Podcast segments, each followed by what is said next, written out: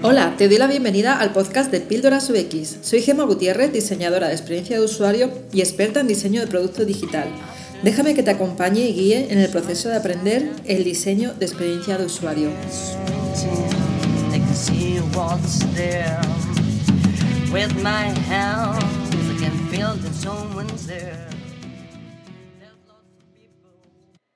Hace varios años escuché hablar de los patrones oscuros o quizá lo vi en Twitter, la verdad es que no me acuerdo muy bien. El caso es que recuerdo haber leído un artículo que hablaba de ellos y que tenía un enlace a darkpatterns.org, una web con muchos ejemplos de diseños engañosos que los diseñadores no deberíamos nunca diseñar. Los patrones oscuros eh, o dark patterns son interfaces diseñadas cuidadosamente para engañar deliberadamente a los usuarios para que elijan un camino que en principio no querrían tomar.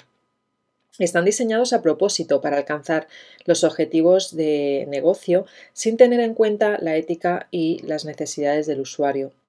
Lo que parece que no piensan las empresas es que cuando utilizas este tipo de patrones oscuros afecta directamente de forma negativa tanto en la experiencia de usuario como en el negocio. Me gusta esta frase que dice Agnieszka, product designer de la empresa Codility, que dice, nosotros, los diseñadores, deberíamos abogar por un diseño honesto que deje fuera cualquier forma de engaño. Te voy a explicar algunos de los patrones oscuros más conocidos. Los ejemplos que te voy a indicar a continuación son de un artículo muy interesante que encontré en Medium sobre este tema y que te dejo en las referencias del artículo relacionado a este podcast. Como ya sabes, siempre en píldorasux.com.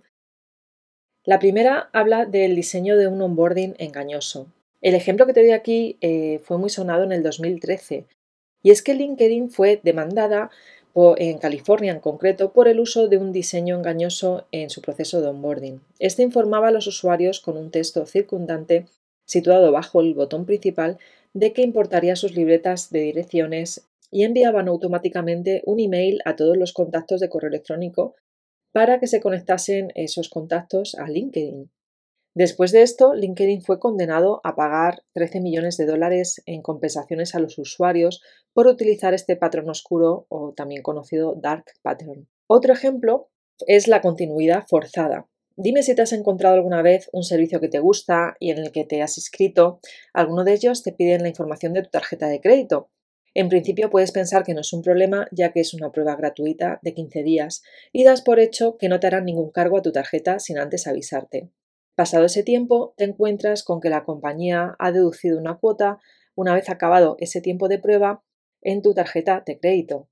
Y claro, aquí te sorprendes y además sientes que te, han engañado porque no recibiste ninguna notificación de antemano.